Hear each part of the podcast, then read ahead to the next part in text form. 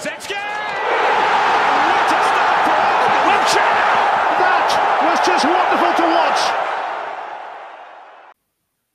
Olá a todos, bem-vindos a mais um podcast. Olha, começámos o podcast e o Matheus Viana ficou offline. Ah, aí está. Prometo. Matheus, Caiu.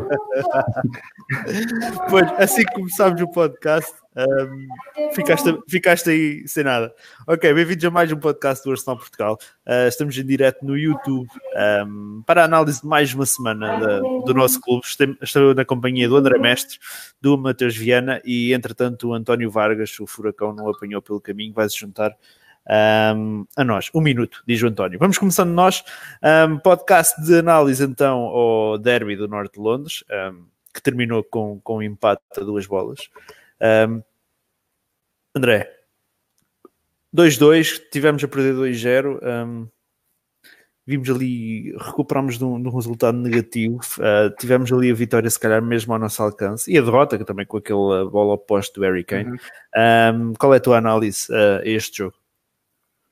Acho que olhando para o jogo nos 90 minutos, acho que foram, foram dois pontos perdidos da nossa parte. Acho que fomos claramente superiores, mostramos que vinhamos para ganhar e fomos reféns um pouco da, da no- dos nossos erros, como tem vindo a acontecer já há muitas épocas atrás, em que nestes jogos ah, nós temos um, às vezes nem erramos muito, temos três ou quatro erros, mas nesses três, três ou quatro erros tu tens contra adversários têm atacantes como, como o Son, como o Harry Kane, como o Eriksen, é, dás-lhe uma meia oportunidade e eles acabam por, por fazer gol. Uh, 2-0, pensávamos que a partir daí ia, eu, íamos descambar, mas aquele gol ali mesmo ao fechar da, da primeira parte acho que foi muito importante. E na segunda parte fizemos o segundo gol e acho que tivemos oportunidades para, para fazer o terceiro e devíamos ter levado vencida. Fomos superiores. O Tottenham jogou muito no contra-ataque. Na segunda parte, acho que mesmo fisicamente conseguimos ser superiores ao Tottenham, o que há poucas equipas que conseguem, que conseguem fazer. Uh, por isso, acho que foram mesmo dois pontos perdidos. Uh, merecíamos mais e mais uma vez ficámos, ficámos muito aquém de um resultado que podíamos ter tido se não fossem os nossos típicos erros defensivos, que foram dois erros que não, não, opá, não, não são compreensíveis a, a este nível, tanto no primeiro gol como no segundo. Acho que continuamos a cometer estes erros, é difícil perceber porque é que eles acontecem, mas eles continuam a acontecer, às vezes é um, outras vezes é outro. Uh, quase todos os jogadores têm tido este tipo de erro e temos que corrigir rapidamente porque são dois pontos perdidos e, não, e eram três pontos que nos levavam já ali para um patamar em cima e com, com alguma já vantagem de segurança para os nossos, para os nossos principais adversários. Uhum. Mateus, o, o André Mestre considera que são dois pontos perdidos, um, apesar de, de termos estado em desvantagem no encontro uh, por dois golos. Um, aponta muito para os erros defensivos que existiram, obviamente. Qual é a tua análise a este jogo com o Tottenham? Eu penso que a gente perdeu dois pontos também. É, a gente começou o jogo muito bem, a gente começou o jogo em cima, né? É, com maior posse de bola, com, envolvendo mais o time do Tottenham. E aí, acho que foi uma merda do, do Sócrates com. Sim. Acho que foi Sócrates. Foi Sócrates com o Davi Luiz, eu acho, que bateram cabeça na mesma bola, aí ficou Não, só, foi Sócrates com o Chaka. É, exato. E aí, enfim, foi um, um dos erros defensivos ridículos, né? Não era o momento de levar um gol na, na, naquele momento, não era. E, cara, o pênalti do Chaka.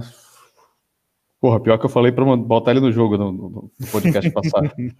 não escalo mais o Chaka. então, uh...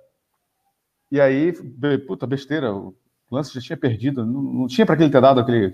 Se chama um carrinho aqui também? Sim. É, é isso. Não tinha para ter dado aquele carrinho. Não tinha para que aquilo. Né? Enfim, eu acho que aquele gol do Lacazette ali foi crucial, cara. Senão eu acho que a gente não teria voltado pro jogo, não. A gente não teria empatado esse jogo. Uhum. E... Agora, é... era jogo para três pontos, porque é o tipo de jogo que dentro de casa a gente, na hora de fazer as contas da projeção do, do campeonato, a gente conta com esses três pontos. Então, a gente concordo que a gente perdeu dois pontos. E acho que a gente poderia estar muito melhor na, na, na, na projeção na tabela, de uma maneira geral. Né? Se a gente tivesse ganho esse jogo, acho que a gente teria aberto cinco pontos do Tottenham. Sim. Acho que alguma coisa assim, e acho que a mesma coisa do United. Né? Do United não sei, mas do Tottenham seriam 5 pontos. Do, do, do Tottenham tenho certeza que é 5. Sim. E aí eu, eu acho. Acho que do United é mais, né? É provável. Eles voltaram a perder pontos É. agora com, eh, com o. Ah, Com quem? Não sei. É, Eles empataram o último jogo agora, né? Foi. Foi um a um, alguma coisa assim. Enfim. Enfim, são, são essas coisas que no final do campeonato você olha para trás e fala assim: porra, por que ficou fora da Champions League? Aí você começa a lembrar, né? De situações como essa. Uhum. Ah, António, bem-vindo. Ahm, qual, foi- qual é a tua análise ao jogo? Muitos erros defensivos. ahm, e, e como diz o, o, o Mateus, ahm, se não tem havido aquele gol do Lacazette em cima do intervalo, se calhar a gente já lá não chegava. Provavelmente não. Provavelmente não. Sim, muitos, muitos erros defensivos. A primeira parte, os primeiros 43 minutos, ehm, nós tivemos dois erros defensivos gravíssimos, logo aí deu dois golos. Eh, e o jogo foi. Nós atacávamos muito, mas eles criavam mais perigo que nós, para dizer a verdade. Ehm, nós também tem, o Leno tem lá uma defesa fabulosa, e há lá mais uma ou duas, mas os erros, os, os erros defensivos são patéticos. A segunda parte foi toda nossa. E sim, sem aquele golo, que foi um golo fantástico, sem aquele golo de Lacazette, eh, a coisa ia ser bem pior, porque o Tottenham era uma equipa que, hum, que provavelmente no contra-ataque até fazia mais estragos. Eles com o 2-1 ficaram ali um bocado assustados e, e passaram a, a- e nós passámos a ter aquela vantagem, um bocadinho de vantagem psicológica para o início da segunda parte e, e conseguimos manter sempre isso, sempre a pressão e lá fizemos o 2-2. Mas sim, mas foram dois pontos perdidos, sem dúvida alguma. Este Tottenham hum, é- não sei, acho que é mais, mais fraco, está mais fraco porque muito mais fraco do que a época passada, porque os melhores jogadores deles não querem lá estar. O Eriksen até fez um, um belo jogo, mas nota-se que a defesa deles está mais eh, está mais fraca. O do Vertonghen acho também já, já não quer lá estar. O, o Trippier eh, é o Trippier que está em fim de contrato, né? Um, portanto, eu acho que este Tottenham é uma equipa mais fraca. Continuo a achar que vamos ficar em terceiro lugar, mas se tivéssemos ganho, ficávamos a 4 do United, a 4 do Chelsea, a 5 dos Spurs. Assim, os Spurs, como fez um ponto, e nós tira dois, estamos a 2 dos 3. Hum. A 2 dos 3 supostos Supostos não, eu não tenho dúvida nenhuma que o, o terceiro e o quarto vai ser dois de quatro clubes, entre nós, Manchester United, Chelsea e Spurs. Um, Hum. É isso. Ahm, Estavas a falar. O que é que eu ia para perguntar?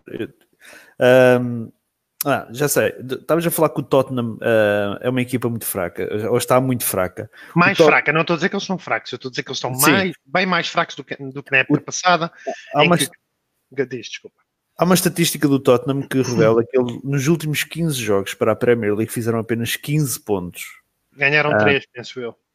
Ahm, não achas que, olhando, por exemplo, para o 11 ah, que o Emery lançou, ahm, que, ele, que ele teve medo ah, de jogar com o Tottenham ao lançar três jogadores ah, de características defensivas no meio campo? Eu já cada vez mais me convenço que ele é mesmo é burro. E não é medo. Pá, eu, ele jogou com um tridente ofensivo e eu, eu por acaso estive a ouvir, vocês deviam ouvir ali um, um, um clipe de 9, 9 ou 10 minutos com o Mourinho, com o Sol Campbell a falar na Sky Sports e eu recomendo a vocês, eu ontem tropecei naquilo por, por, por acidente, mas recomendo a vocês que vejam, todos eles falam um bocadinho um, sobre as táticas e não sei o quê, e, e eu acho que o Emery foi mesmo foi burro, não sei se foi respeito ou não, eu acho que foi mais burrice do que respeito, porque ele jogou com o trio de ataque e depois achou que a bola chegava lá para milagre. Não jogou com nenhum criativo. Depois uh, nós íamos fazer um jogo que supostamente ia ser um jogo de muita posse de bola e o jogador que ele tinha. Uh, um é o Torreira, que só destruiu, e acho que o Torreira, não sei se estava mal posicionado no campo, mas também não fez um grande jogo. E o outro não consegue ter a bola mais do que 5 segundos, que é o Chaka. O Chaka remata muito bem e passa muito bem, o seu, o seu dono, mas é um gajo que não consegue ter a bola mais do que 5 segundos, não vai perdê-lo. Um, mas pronto, eu acho que para responder à tua pergunta, não sei se foi medo, acho que mesmo é burrice. Hum. Um, mestre, um, concordas com, com o António? Achas que já é uma questão de hum, teimosia? Eu vou chamar-lhe teimosia, António. uh, achas que é uma questão de teimosia do Emery? Um, ao, ao apostar neste jogo, por exemplo, sabendo, sabendo do, do, do mau momento que o Tottenham não é mau momento, mas o momento menos bom que o Tottenham atravessa, mesmo no plantel, eles vieram para o jogo no Emirates com, com algumas baixas. Um, olhando para estes números, 15 pontos em 15 jogos, no, nos últimos 15 jogos para a Premier, um, teimosia do Emery entrar com três jogadores de características defensivas de meio campo? Não sei se é teimosia, eu acho que continuamos a bater naquela, naquela tecla em que chega, já vamos agora para a segunda época do Emery ele não sabe muito bem com quem é que quer jogar dentro de campo. Ele vai fazendo umas trocas, vai metendo um jogador, vai jogando numa formação, vai jogando numa peço, desculpa, desculpa interromper eu se não tenho, eu, se não tenho erro, uh, esta em quatro jornadas penso que é o terceiro, uh, forma, terceiro esquema tático diferente que o Emery utiliza esta, esta época em quatro jornadas. Exato, e depois é, vês ali o meio campo, o meio campo até, por exemplo, tira, acaba por tirar o Willock, para mim até era o jogador do meio campo que estava que estava melhor e que se tinha apresentado em, em melhor forma, acaba por tirar e coloca o Terreira que fez um, que fez um, um mau jogo, ou teve abaixo daquilo em que pá, não, também não podemos comparar com o jogo do ano passado dele contra o Tottenham, acho que não tem comparação, mas abaixo daquilo que nós que nós esperávamos, e sim, é ali um meio campo que faltava ali um bocadinho de rasgo de gênio, que mesmo, mesmo na segunda parte o Guendouzi acabou por, uh, por puxar ali pelos cabelos ali um bocadinho mais à criatividade e acabou por fazer um, um excelente, uma excelente segunda parte, depois também com a entrada de Sebas, mas sim, faltava ali qualquer coisa, porque basicamente nós temos duas equipas, é os de cá atrás e os lá da frente, e ali continuamos a claudicar no meio campo. O meio campo é muito importante, já há muito tempo que não temos um meio campo consistente como deve ser a fazer muitos jogos juntos, e isso afeta, porque o meio campo é muito importante para o processo ofensivo e processo defensivo, e nós temos um meio campo neste momento que não sabemos muito bem o que é que se quer, jogam uns, depois jogam outros, e isso depois vai, vai tornar com que nós não ataquemos com com tanta verticalidade e depois a defender também os processos defensivos não estão, ainda não estão bem oleados na equipe e depois sofremos estes gols e temos muita superioridade do adversário em contra-ataque porque não estamos a marcar os homens e não, e não conseguimos defender como equipe.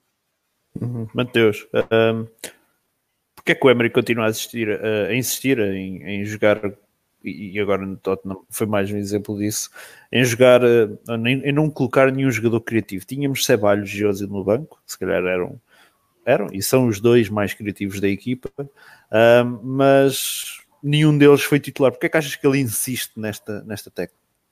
Eu acho que ele resolveu segurar o jogo. O ataque do Tottenham é rápido, o som é rápido, o Kane é rápido. Acho que ele preferiu. Ele estava com o Colasinati. O Colasinati é um ala que apoia muito, então ele deixa um espaço enorme atrás, né? Então eu acho que ele preferiu atacar pelas pontas, né, num jogo rápido, e ele preferiu é, proteger de um eventual contra-ataque, tá? E eu, assim, deixa eu tentar fazer o contraponto de vocês. A última vez eu fui tentar fazer isso e o Chaka me fudeu, mas enfim. é, a, gente precisa, a gente precisa entender também que esse é o segundo ano do Emery. O primeiro ano talvez ele não tenha é, é, montado o elenco da maneira que ele gostaria, né? Talvez agora esteja mais perto das peças que ele precisa. A gente teve uma mudança muito grande dentro desse miolo que a gente está falando agora, que é o meio de campo. Né? Nós perdemos o Ramsey, que era um cara que estava há anos jogando por ali, né? e acho que era um cara de características, acho que únicas dentro do plantel. Né? Uhum. Uh, uh, queira ou não queira, o Ozil estava ali jogando há cinco, é, jogando há cinco anos é demais, né? mas a, ele está no plantel há seis anos e era um cara que estava é, é, ali há muito tempo, então tem um, sei lá, tem um tempo que ele não está que ele não tá bem, né? Então a gente mexeu muito naquele miolo ali e acho que ainda ele não conseguiu encontrar a melhor formação, tá? Hum. É, agora há de se ressaltar também a partida que o Guendouzi fez, foi um absurdo. Isso, esse moleque o Arsenal tem que renovar logo com ele. Da segunda parte foi qualquer coisa. É, foi um absurdo. É um absurdo. Jogou muito. E, e hoje foi recompensado com uma chamada à, É, à- seleção francesa, uma estreia É. na seleção francesa. Mas, enfim, é, é, eu acho que falta um pouquinho ainda com relação ao Torreira. Acho que ele te falou, acho que em um ou dois podcasts atrás, Sim. sobre a questão da Copa América, de, de demorar, né? Talvez ele ainda esteja sendo melhor preparado para voltar. Apesar de que também falamos em um ou dois podcasts atrás da questão dele, dele ter feito um primeiro semestre, uma primeira parte da temporada absurda e caiu na segunda, né? Então, não sei se é a continuação dessa queda, ele está ali no, no nível que provavelmente ele seja, e a gente tem, entre aspas, ter sido enganado na- naquela primeira metade, ou se ainda é, é, é, a questão da, da- dele ter jogado, até acho que 10, 15 de julho ele estava jogando ainda, né?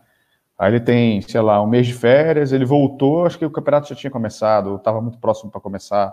Já tava, acho que foi contra o, no jogo contra o Barcelona, né? Acho que foi o jogo que, acho que foi o primeiro jogo que ele fez, acho que ele jogou 15 minutos e acho que ele tinha voltado, devia ter uns três, uns três jogos no máximo. Tenho ideia que sim, foi contra o Barcelona, o último jogo pré-época. É, é. Então, acho que o Emery vai achar esse meio de campo. Acho que a gente pode dar um, um voto de confiança nele. É uma questão de tempo. Penso, penso que sim. Hum. Vamos olhar aqui para os comentários. Ahm, o Lucas Oliveira diz um oi aqui de São Paulo, ouvindo e trabalhando. Dá-lhe Mateus. Ahm, o Cássio Xavier. ah, acham que o Emery chegará ao patamar do Klopp no Liverpool, ah, que mantém o seu esquema independentemente de quem enfrenta? Ah, Irrita-me as invenções dele ah, em jogos como contra o Top 6. Mestre, achas que um dia teremos um Emery no Arsenal a um nível de um, de um Klopp no Liverpool, em que independentemente do adversário não, não vai tremer?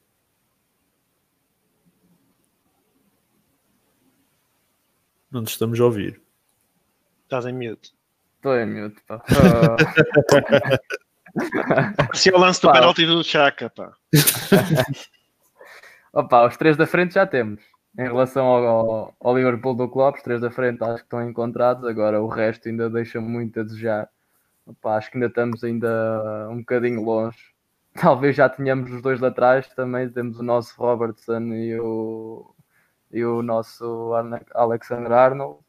Depois ali os, os centrais ainda falta muito trabalho e depois no meio campo ainda temos dois gajos que estão agora a aparecer. Pá, parecem ser grandes jogadores. Se conseguirmos manter esta, esses dois jogadores, o Guendouzi e o Willock, eh, no, plantel, reforçar a defesa, acho que podemos ter um plantel para começar a olhar de frente a frente nessas equipas e começar a espetar aos 3, aos 4 àquelas equipas que estão abaixo do nosso nível. Neste momento ainda não temos essa consistência, mas acho que é, é olhar para aquilo que o Liverpool faz e, e começar também a tentar emular um pouco daquilo que são as ideias do Klopp de intensidade e depois culminar em, em títulos internos e depois em títulos lá fora que vai ser muito difícil, mas também temos de começar a olhar para os títulos lá fora. Tivemos perto na época passada, pode ser que seja esta época. Ah, António, ahm, tu és bastante crítico do Emery e isso já ficou ah, ciente no podcast, no podcast de hoje. Ahm, achas que, não digo se calhar o Emery, como fala aqui no comentário ahm, o Cássio, mas ahm, poderemos ter um Arsenal no futuro ahm, ao nível de um, de um Klopp como está atualmente no Liverpool, em que independentemente do adversário não mexe no seu esquema tático? Eu espero que sim. Espero também que ele não demore 4 anos para ganhar o primeiro título e se ganhar que seja logo a Champions como o Klopp, seja logo em grande. Um, e- mas espero que sim. E, e- e especialmente no trio da frente do Liverpool. E novamente vou mencionar o tal vídeo que um, um, sobre, da Sky Sports em que eles estavam lá a explicar e estava lá um deles a dizer que o Aubameyang não gostava de jogar na esquerda e o Mourinho explicou. O Mourinho disse, eu não sou grande fã do Mourinho, mas ele disse, o Aubameyang se calhar acha que marca menos jogando na esquerda e explicou as, as, as opções que ele tinha para, para marcar mais gols com o Aubameyang na esquerda. Um, explicou também uma grande diferença entre o nosso trio da frente e o trio da frente do Liverpool, que é o Firmino baixa muito para abrir espaços para o Salah e para o Mané e o, e o Lacazette não é um jogador de baixar muito. De qualquer das Não, mas formas, o Lacazette, o Lacazette tem características para fazer o que o Firmino faz. Se tu vis o. Lacazette, quantas vezes o vês abaixo do nosso meio campo a recuperar bolas e a, e a lançar os ataques? Acho que o Lacazette Sim. é perfeito pelo, para o tipo de trabalho que o Firmino faz. É, resta ao Emery querer que ele faça isso. Exatamente, e eu concordo. Eu estou a dizer que neste momento ele não o faz. Neste Sim. momento ele é aquele número 9 sempre dentro da área. Agora resta saber, estamos a falar se o Emery tem a mesma capacidade que o Klopp. Às vezes, o, Emery, o Emery tem tido a mesma capacidade que o Klopp para, nos primeiros ano e meio, o ano e, pronto, três janelas de transferências para reconstruir bem. O Klopp, não, até o Guardiola, que gasta 300, 300 milhões por, por ano, demorou, o primeiro ano não ganhou nada, né?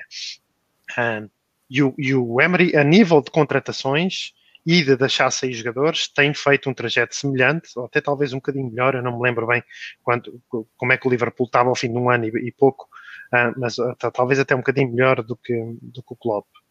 E eu acho que se o Arsenal, neste momento, se entrassem dois centrais de classe indiscutível mundial no Arsenal, nós provavelmente até já podíamos sonhar com o segundo ou até com o primeiro.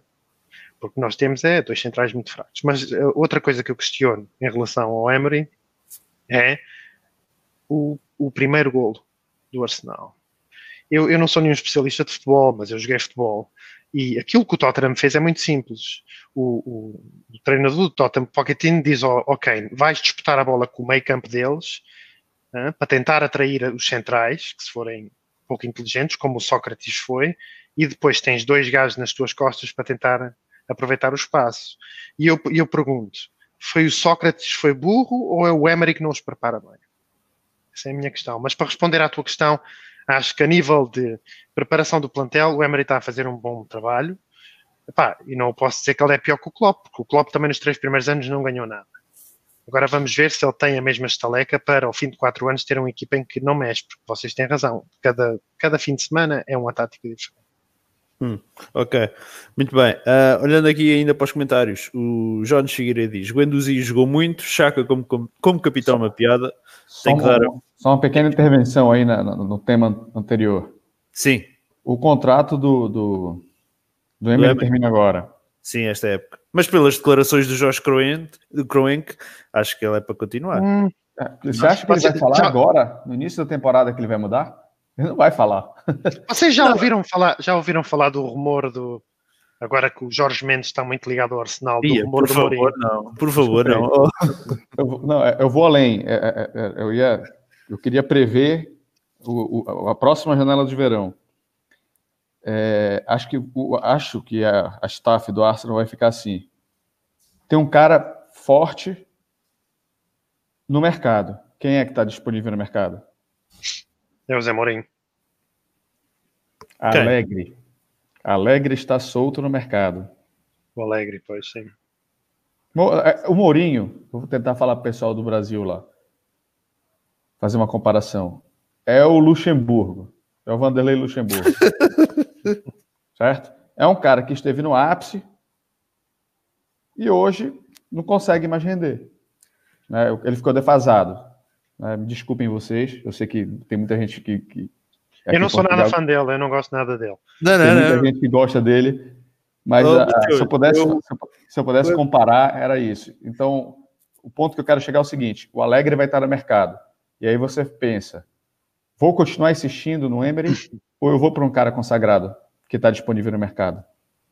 A custo zero, porque eu não preciso mais pagar para o Emery. Eu posso, eu posso simplesmente não renovar o contrato dele. Sim, sim, sim. Chega ao final, eu- o contrato acaba esta época e ele chega ao final da época ahm, e pode sair, não é? A custo zero, não, não- sem, sem ter que se pagar nada. Ahm, epá, eu, como não sou nada fã do Mourinho, preocupa-me um bocado esta aproximação ao Jorge Mendes, que é o agente do Mourinho. Ahm, tenho medo de ver lá, ver lá o, o, o Mourinho. Eu não gosto nada dele, por isso, ahm, por mim, podes falar mal à vontade. E pelo António Vargas também, pelo André Mestre, não, não, não te sei É. responder. Ah, eu- me me Eu estou aqui, eu aqui caladinho. Eu gostava daquela piada, pá. Acho que, era, acho que era uma grande piada. Não sei, pelo, pela história, acho que era. era, era não era. Opá, era um bocado. Eu não, papéis, não gosto de bater na mesma tecla, mas vocês vão ver esse vídeo. Eu vou ver se encontrei o link, vou pôr. Ele começa, quando lhe pedem para falar do Arsenal, para já, digo já, Ricardo, para mal dos teus pecados, e desculpa, André, eu interrompi uh, mas para mal dos teus pecados, ele parece estar a falar da próxima equipa dele. Porra. E depois, a primeira coisa que ele diz é: o trio da frente do Arsenal tem que jogar sempre. E depois há um gajo do Liverpool, acho que é o Carragher, que diz: então, mas o Aubameyang não gosta de jogar na, na esquerda. E o gajo começa a falar daquilo, falou para uns 5 minutos naquilo, em como o Aubameyang não joga lá porque acha que lá marca menos gols e explicou como é que o Aubameyang podia marcar mais. Mas eu vou procurar o vídeo e vou por aquilo. É, ele já está a treinar, então ele já está a né? treinar o Arsenal, ele já está a treinar o Arsenal. Ele pode estar se vendendo também. Parecia, Exato, pode, parecia pode, pelo que tu estás a falar, isso, para os adeptos ouvirem isso, ficam logo, é pá, se calhar este gajo. É, não sei se vocês lembram de uma entrevista, acho que foi do Gazidis, posso estar enganado, que o que mais chamou a atenção dele para a decisão ao Emery foi que o Emery conhecia o plantel e sabia exatamente como gostaria que cada um jogasse. Talvez isso. Na entrevista, né? Ele deu uma entrevista uhum. e falou isso do Emery. E talvez o Mourinho, um cara inteligente como é, esteja usando o broadcast da TV para mandar recado. Mas vocês acham que o Mourinho ainda tem espaço em Inglaterra depois de uma segunda passagem falhada pelo, pelo Chelsea, depois de uma, de uma passagem falhada pelo, pelo United? Será que ainda há quem aposte nele em Inglaterra? Epá, sabes, eu não gosto muito do Mourinho, mas ele, ele herdou um plantel no United. E o que é que o outro está a fazer melhor? Está lá 16 jogos, é. ganham dois ou três. Mas o, o, o Solskjaer era para ser uma, uma, uma, situação temporária, apenas a série de vitórias é que levou que ele ficasse definitivamente, porque era para ser só temporariamente. Eu acho que ele herdou um plantel muito fraco no United. Não pode ser muito julgado por isso. Daquelas épocas em que ele foi despedido do Chelsea, essas sim foram muito más. Hum. Ok, mas estamos já afastados do tema. Um, vamos aqui continuar. tu não queres, não queres falar disto, já percebi. Vá. Uh, não vamos brincar com o assunto sério. Filipe Farias, uh, o meio, pelo menos nos jogos em casa que vamos, uh, que vamos propor o jogo, tem que ser Torreira, Guendouzi e Ceballos. Chaka costuma cometer erros infantis, ora é expulso, ora entrega uma bola ao adversário. Um, o Jonas, uh, Jonas Figueiredo diz: pelo segundo tempo o empate ficou a saber a derrota, um pouco como a gente já disse aqui. Um, o Filipe ainda diz: Guendouzi tem tudo para virar um world class nos próximos anos. Filipe Freitas, Emery out, começa a estar a mais, não põe os melhores, aposta sempre em certos jogadores por teimosia ou amizade. A primeira época ainda se deu o benefício da dúvida e falhou, agora é hora de sair. Aqui o Mister qualquer coisa diz o André devia ser proibido de estar em podcasts pelo seu apoio ao Chaka, ao Chaka just saying. Não quis ser identificado, não quis ser identificado, pá. Mostra a tua cara, mete aí o teu nome e depois falamos. Medo de represálias. uh, Filipe Maracajá, porque o Emery insiste tanto no Chaka, é nítido um, o quanto ele deixa um, a desejar na partida. Um, Filipe Freitas aqui Uh, o meio campo que foi titular, só o Torreira recupera bolas, tem que, ser, tem que se ter um meio campo ao Liverpool, onde todos recuperam a bola e sabem sair a jogar. Ceballos e Torreira sempre um, no 11. Armando, Armando Silva, falando sobre o Emery com a Alegre, disponível no próximo verão, corre o risco o Emery de rodar o cargo. É está em último. Falamos sem querer no assunto. um, está em final de contrato, como a gente falou. Acho que eu acho que a Champions para o ano fará toda a diferença se ele renova ou não. Eu acho que, eu acho que será por aí a uhum. renovação uhum. do contrato dele. Ah, lá está. O, o, o Mateus tem razão quando diz que o Jorge Kroenke não viria agora no início da época dizer que, que ele poderia não ficar uh, e que faz todo o sentido dizer que ele é uma opção de, até por uma questão de estabilidade ao plantel, que ele é uma opção de, de futuro e não sei o quê, mas acho que a Champions estará um, a continuidade dele, principalmente até por causa do investimento que foi feito neste. Ah, neste deixa eu fazer um contraponto a, a, essa tua colocação. Vamos supor que a gente tenha ido à Champions. Hum. Você daria o dinheiro para fazer um elenco, para disputar e se manter ali na mão do Emery ou na mão do Alegre? Eu daria na mão do Emery. Do Emery? Eu diria, sabes porquê? Porque o Alegre falhou claramente na Champions. O Alegre é despedido das Juventus um, ele foi despedido das Juventus, não foi? Ou, ou foi final de contrato? Sim. Nem sei. Pronto, ele sai das Juventus. Pronto, ele sai das Juventus por um motivo muito simples. Ganhar o campeonato em Itália para as Juventus não, não conta, é fácil. Eles são campeões já há 7 ou 8 anos seguidos, vale o que vale. Um, Ele sai por causa. Havia uma aposta clara na Champions e ele falhou. Uh, e prova disso foi que foram buscar Ricardo, o Ronaldo. Ricardo, o Emery fez exatamente a mesma coisa no PSG. O Emery, mas o PSG é diferente do, do da, da Juventus. O É PSG. pior. É pior É falhar pior. com o PSG. Não, não, não, não, eu não acho. Eu não acho que seja. Epá, ah, eu não acho que seja. Eu percebo o que tu queres dizer, que é pior, porque existe se calhar um investimento maior em estrelas, mas não, Não, não existe. tem um investimento maior. Tem, tem um investimento infinito. Mas a questão é que. Tem o PIB do Qatar lá, se ele quiser. Mas, ó, Mateus, o- a questão é que o PSG, ah, aquilo não é uma equipa. Tu juntas uma série de jogadores vedetas lá. Sinal, Ah, e sinal que o técnico não fez um bom trabalho. Sinal que o técnico não fez um bom trabalho. Pode Quem ser. que fazer a equipe jogar é o técnico. É, sem dúvida que sim, mas eu acho que o ambiente que existe no PSG, e esta época está a ser mais uma prova disso, aquilo já está tudo a arder outra vez.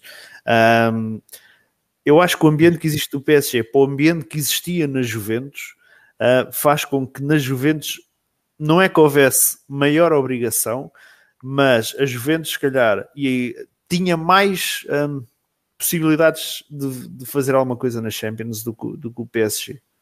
Gestão de equipe, gestão de plantel, gestão de pessoas, tudo isso é função do técnico. Sim, Ele- sim. Se ele, se ele não soube dominar o ego das pessoas que estavam dentro do vestiário do PSG, a culpa é dele. Não tem outro culpado. Então, eu, eu, Matheus, iria sem nem pensar duas vezes no Alegre. Mas assim, cada cabeça é uma sentença, né? Opa, talvez. Vamos ver. Vamos ver. Eu acho que a Champions irá, irá, irá hum, decidir, decidir o futuro, o futuro do, do, do, do Emery. O Filipe Farias diz o Alegre foi múltiplas vezes campeão italiano, hum, com o monólogo das Juventus. Uh, Milan e Inter há tempos que não fazem frente a Napoli e Roma possui um orçamento muito inferior ao, à equipa do Turim. Muito bem. Um, entretanto, o André Mestre caiu, há de regressar a qualquer momento. Uh, um, e, e logo, logo agora que eu ia falar do Chaka, pá. Uh, António, Eu, eu defendo o Chaka, pode deixar. António, ainda há forma de justificar a titularidade do Chaka um, com ele cometer tanto erro. Um, e, e- e de que forma é que se pode classificar aquela grande penalidade que ele cometeu? como uma paragem cerebral, como já teve várias. Eu, eu ouvi, eu ouvi ontem um, um jovem que costuma fazer comentários na, na Arsenal Fan TV, um que ele percebe muito de bola, faz sempre um comentário muito técnico, que disse que, eu não sei se é verdade se não, mas presumo que sim, nos últimos, portanto, desde que chegou o Emery ao Arsenal, o Arsenal cometeu os chamados, chamados erros não forçados 14. Erros não forçados que dão quer dizer, todo, é subjetivo, né? mas uh, erros não forçados que dão golo, 14. Foi o clube na Premier League que cometeu mais erros não forçados que dão origem a golo do adversário. Desses 14, não sei, ele não diz quantos, mas diz que o Chaka é o 16 jogador.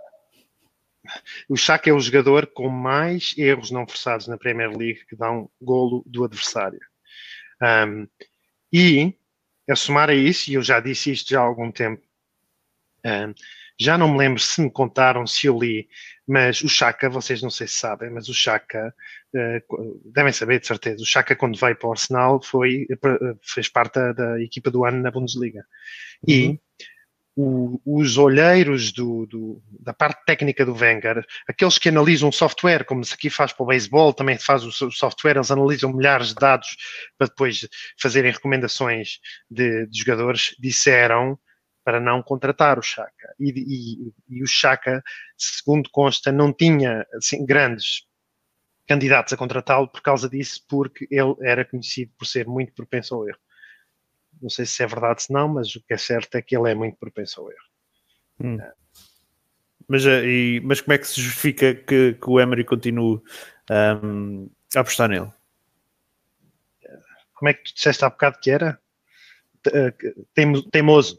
Teimosia. não sei, não te sei explicar. Não te sei explicar. Acho que o terceiro, o terceiro jogador do meio campo devia ser um jogador criativo. Um, e, e, para além disso, acho que o Chaka não devia ser, não, não devia ser nenhum dos outros dois. Hum. Acho que... Mestre, uh, estamos aqui a falar de Chaka logo no momento em que tu caíste. Tira Estás o em mute. mute, estás em mute. Tira o mute. Este gajo não ouve nada. Tira o mute, mestre. Ah, Pá, eu, eu percebi que era o tema, por isso decidi, decidi abandonar. mestre, a mesma pergunta para ti. Como é que se, como é que, como é que se justifica a titularidade do Chaka? Um, ainda agora o, o, António estava a dar números um, dos erros cometidos por ele, erros não forçados. Ah, e como é que classificas a grande penalidade que ele cometeu? Pá, absurdo, não é? Acho que a grande penalidade, pá, acho que nem o Mustafi, que já fez parecidas, fez uma assim tão má. Ah, O, o Chaka é o Mustafi do meio campo? acho que se pode, acho que se pode comparar um bocadinho os dois. Acho que são, acho que ou, ou, ou, o, Cha- ou o Mustafi é o Chaka da defesa, ou, ou o Chaka é o Mustafi do meio campo. Opa, acho que foi, foi mesmo terrível. Aquilo foi mesmo, é um no-brainer. Aquilo não, o gajo parou. Pá, acho, não sei se foi o que o, António estava a dizer que, quando, eu, quando, eu fui, quando eu fui passear um bocadinho. ah, se é o Chaka é o jogador que tem mais erros na- não, É. não, for- não forçados na, na Premier League. É assim. Pá, mas também não. Eu vi a lista, não estava lá o Lindelof, por isso eu não sei se acredito. O Lindelof é claramente um erro por jogo. Eu acho, que, eu acho que o que eles contam nestes erros não forçados é, É mesmo tipo, logo- aquilo que nós chamamos de paragem cerebral. Tipo, ah, olha, tipo o Mustafi o ano passado contra o Crystal Palace, que tentou ali fazer qualquer coisa que ninguém percebeu e o outro gajo ficou sozinho.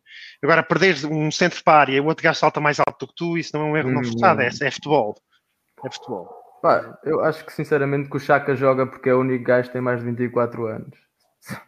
Acho que é um, porque é o único jogador que tem experiência no meio campo. Pá, se nós formos ver todos os outros jogadores, opá, não, acho que não, sem ser o, o Ozil e agora o Mkhitaryan que saiu, a experiência no meio campo não existe. Nós não temos um jogador no meio campo com provas dadas, mesmo o Chaka tem poucas provas dadas e as provas que tem são insuficientes.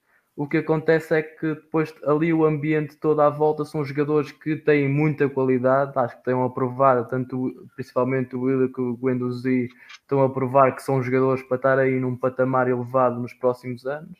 Só que depois não existe outro jogador que tenha, que tenha essa idade e essa experiência no meio campo a jogar numa liga como a alemã e depois numa liga inglesa. Eu acho que um bocadinho o Emery procura alguém que possa comandar os outros jogadores.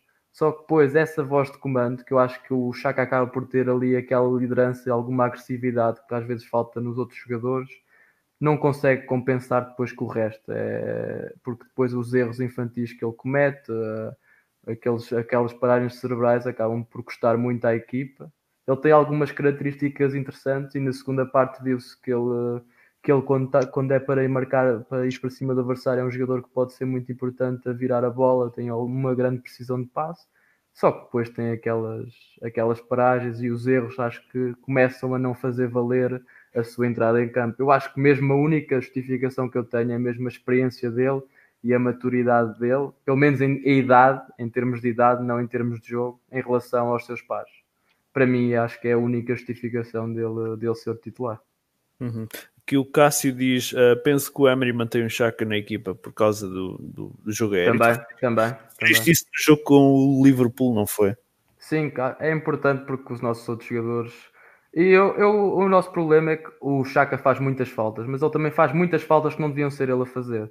Uh, se nós formos ver o, o City e o Liverpool, os jogadores avançados, Bernardo Silva, David Silva, Gabriel Jesus, fartam-se de fazer faltas. Porquê? Porque não fazem as faltas ali logo no início e evitam o contra-ataque. Nós não temos essa agressividade na primeira pressão e depois acabam por ser os jogadores mais atrás, já os centrais, laterais, e muitas vezes o Chaka acabam por ter de fazer essas faltas. Se nós conseguíssemos o Chaka, claro que é muitas, no desarme, às vezes devia ter mais cuidado e devia acertar mais vezes do que aquelas que acerta, mas também é um bocadinho desprotegido porque o resto das, temos muitas poucas faltas na nossa equipa e nós precisamos distribuir um pouco melhor as faltas, como fez o Tottenham. O Tottenham teve uma data de amarelos, de faltas em que parou ataques importantes, mas eram sempre jogadores diferentes, ou seja, estão conseguem, conseguem nos parar ali jogadas importantes e não é sempre o mesmo gajo e depois que tem de fazer a falta, vão distribuindo as faltas e é isso que nos falta, alguma agressividade a defender no campo todo.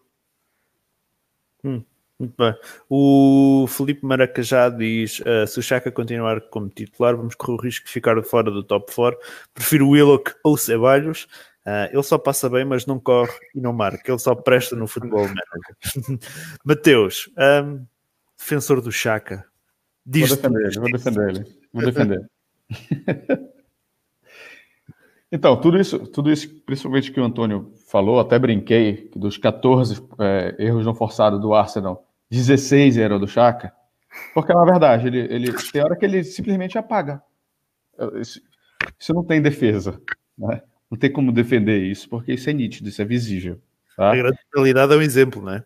Sim, isso, isso, isso realmente é um problema. Agora, o, vamos falar um pouquinho do lado positivo dele, né? É, que existe. O Chaka, ele, ele, tem, além da citada pelo André, que é a questão da, da, da estatura por causa das bolas aéreas, isso é importante, defensivamente, né? Ele tem duas funções dentro do elenco, dentro do, do, do, do time. A primeira delas é a seguinte: ele é quem dá o ritmo do jogo dentro do Arsenal. A bola sempre passa no pé dele. Né? Boa parte da transição, defesa-ataque, está no pé dele. Ele está no meio, ele está rodando a bola para um lado, para o outro, para a direita, para a esquerda. Ele faz isso bem. Tá? Ele, ele, quando ele não está num dia de chaca, né, ele costuma acertar. Né? Mas tem vezes que ele erra passe de 40 centímetros. Né? Mas assim, quando ele está assim, quando ele não está num dia ruim, ele faz isso com muita maestria. E outra função tática que ele faz muito é ele é o cara quem acelera muito o jogo, porque ele consegue com a bola longa dele jogar a bola para os pontas, correr em velocidade. Né? Ele consegue achar bem as pessoas atrás, os, a, os atacantes por trás da zaga, né? A gente tinha dois caras que faziam isso dentro do elenco, que era o Shaq e o Ozil. Como o Ozil não tem jogado, acho que o Emery não está abrindo mão do Chaka no, no, elenco por causa dessas bolas que ele pode achar atrás da zaga. Porque uma, é, é, essas bolas, elas quebram as linhas defensivas. Né? Então, é, principalmente agora que a gente tem dois caras muito rápidos nas pontas, o Aubameyang e o PP são caras muito rápidos, a gente pode começar a usufruir muito bem disso. No entanto, é, a gente está começando a ver o Guendouzi fazer isso. Era algo que ele não fazia muito na temporada passada. Ele começou, inclusive, o nosso segundo gol foi ele quem fez isso. Foi o Guendouzi que achou o Aubameyang numa bola assim, né?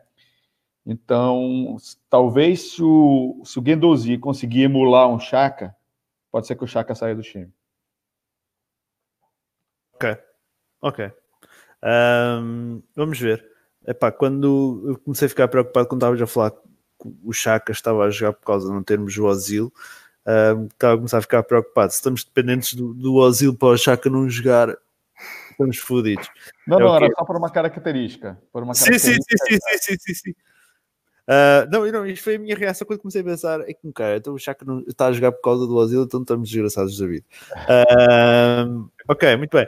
Mateus, o Chaka foi capitão neste jogo. Um, achas que faz sentido uh, ele ser capitão? Faz sentido, por exemplo, num plantel um, quando pretendes correr atrás de um resultado que está 1-0, um, o teu capitão faz um erro daqueles, como é que fica a, a posição do, do, capitão da equipa perante o resto da equipa? Um, e, e, se achas que ele não devia ser capitão e devia ser outro, outro nome? Tá, vou falar o que eu sei. Eu li em algum lugar, não lembro exatamente a fonte. Mas assim, no grupo do WhatsApp lá do Arsenal, tá todo mundo na sacanagem, um brincando com o outro, o Chaka aparece lá falando assim: Ô pessoal, o treino é às 8 da manhã, né? E as pessoas falam o seguinte: ele não entra na brincadeira, ele é um cara extremamente profissional, né? E ele, vou, vou construir o raciocínio que eu, que eu gostaria, que é o seguinte: ele, as, as pessoas sabem que o, treino é às 8, as pessoas sabem que ele, o treino é às 8, e é quase ele entrando no grupo falando assim: olha, bora acabar com a putaria e vamos todo mundo dormir que a gente tem que trabalhar amanhã cedo. Tá? Eu acho que isso é um papel de um líder, acho que isso é importante. Tá? É... Ele reconheceu o erro que ele fez. Acho que na entrevista do pós-jogo ele falou: ó, errei, foi mal, desculpa. E acho que isso é um papel de líder reconhecer. Né? É... Até onde eu sei, ele tem uma liderança dentro do elenco, acho que isso é, isso é muito nítido. Agora, é, dentro do plantel, dentro da filosofia do Emery de ter cinco capitães, eu acho que o Chaka é um dos capitães. Tá? Ele seria o número um? talvez não. Talvez, pelo que eu vi, assim, além de uma das atitudes de capitão, é falar assim: o jogo tá uma merda, fudeu o jogo, fudeu, peraí que eu vou resolver. Quem é que tem feito isso? Lacazette. Lacazette é o cara que pegou a bola, porra, o primeiro gol, o nosso primeiro gol foi isso. O cara falou: não, me essa porra aqui. Saiu driblando todo mundo, deu um chute na bola que o Loris não conseguiu nem ver. Eu acho que a gente vê isso também na, na, na hora das brigas, etc. Ele é o cara que aparece, que, né, que, que conversa, que manda o pessoal esfriar a cabeça. Então, talvez o meu capitão fosse o Lacazette. A minha, o meu capitão também seria o Lacazette, pelo aquilo que eu vejo dentro de campo. Uhum. Uh, lá está, as histórias fora de, de, de, dos relevados, eu se calhar não tenho tanto conhecimento como tu tens, Matheus. Uh, mas, mas, mas pelo que eu vejo dentro de campo, Lacazette seria o meu capitão. Uh, António, um, para ti quem era o capitão do Arsenal? O Chaka de certeza que não era. Está no mudo. Está no mudo. Eu apanhei a febre do mestre. Espero que, que o Chaka não passe a febre ao, ao Guendouzi também. Um, não, não, não era o Chaka. E antes de só passar para a questão do capitão, nós falámos de dois treinadores que eventualmente podem vir ou não. Uh, este jogo com o Tottenham, quer Mourinho, quer Alegre, o Chaka saiu ao intervalo e até o Natal, se ele jogasse na Liga Europa, já era muito. E foi por isso também que o Mourinho perdeu o balneário no United e, e, dizem que o Alegre também, também perdeu um bocado o balneário na Juventus. Só para fazer a comparação entre, entre Mourinho e Alegre versus uh, Emery. Não tenho dúvida nenhuma que o Chaka saía ao intervalo depois da, daquela paragem cerebral e, e, só jogava a Liga Europa até o Natal. Mas estupidamente, um, mas oh, António, desculpa, hum. estupidamente, o, o, o Chaka acontecia exatamente a mesma coisa com o Wenger. Uh, e de, independentemente dos erros cometidos, o Wenger era, tinha, via no, Chapa, no Chaka sempre uma, uma aposta constante. Mas isso é a personalidade do Wenger. O Wenger era peace and love. E... o Wenger, se, se, se, há a qualidade que ele tinha, é que ele era muito amigo dos jogadores, dos bons e dos maus. Uh, e ele era muito amigo dos jogadores. O Wenger não era jogador, não era, desculpa, não era treinador para crucificar ninguém. Um, mas, mas os treinadores mais mais uh, e tens o exemplo do Klopp, o que aconteceu ao Saco e ao Moreno no Liverpool? Erraram uma vez, erraram duas, erraram cinco e acabou. A carreira deles no Liverpool acabou. Um, o Emery é muito incisivo com gajos como o Ozil, por exemplo. Não, o Ozil, ofensivamente, já há dois anos que a coisa não carbura, mas eu nunca vi o Ozil fazer os erros que o Chaka faz. Mas pronto, já estou-me a desviar um bocado do assunto. Eu acho que os capitães deviam ser o Bellerin e o Holding quando voltarem. Um, são dos que lá estão há mais tempo, têm, têm ali um bocado do DNA do, do clube. O Holding nem tanto, mas o Bellerin tem. E depois, eventualmente, o Chaka. O Chaka parece-me a nível de postura, parece-me um, um, jogador com, com perfil para capitão. Uh, e o Mateus disse é verdade, ele admitiu o erro. E ele admite quase sempre. O problema é que ele continua a fazê-los, né? Um, o Ozil é o jogador mais velho do plantel. Mais velho, isto é, com mais tempo de plantel.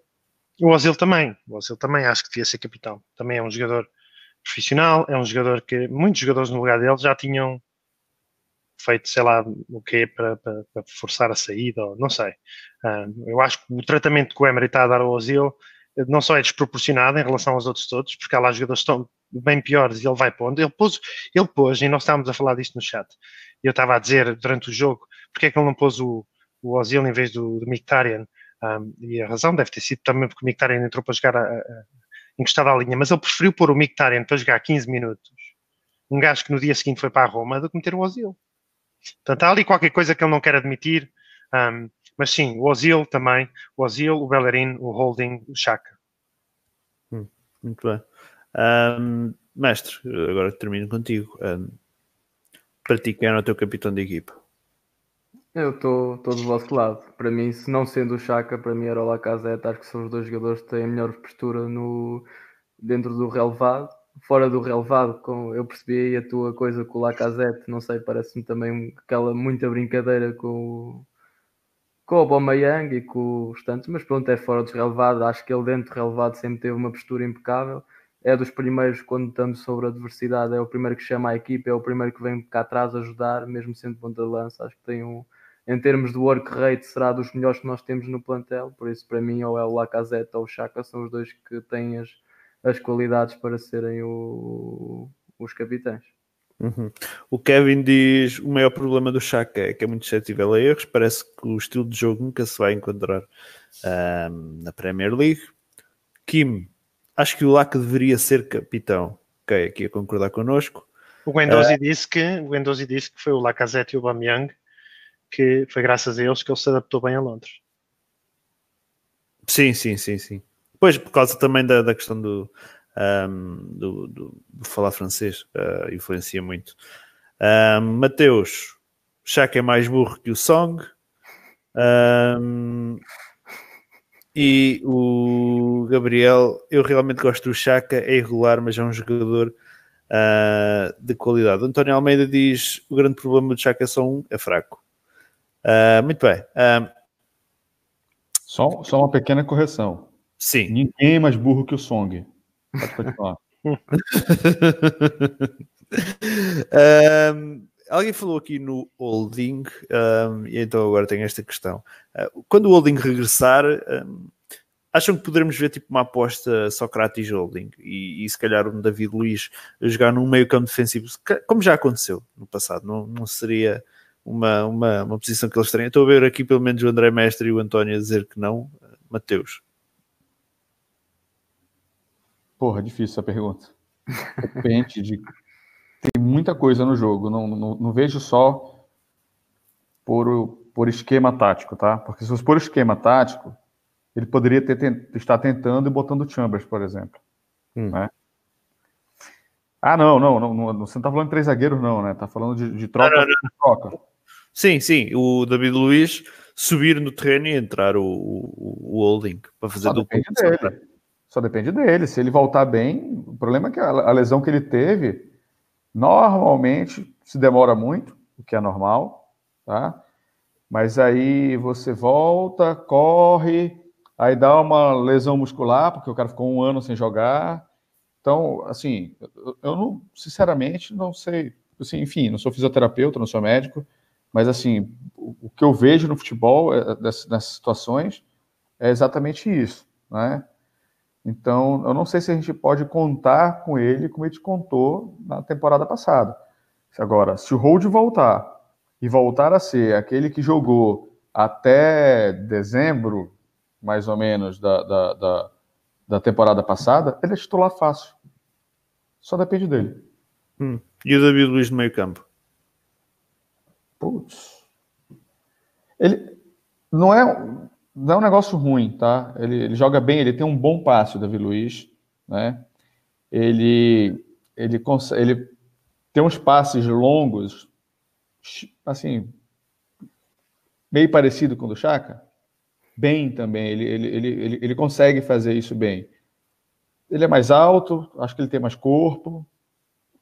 Não sei se é cara, se é são exatamente as características que a gente precisa. Agora, para ser assim, ah, vamos botar o hold na zaga e efetivar o Davi Luiz na, como, como volante, né, como médio defensivo, para sempre, acho que não. Acho que em algumas situações de jogo, eu acho que, que, que a gente pode ver sim.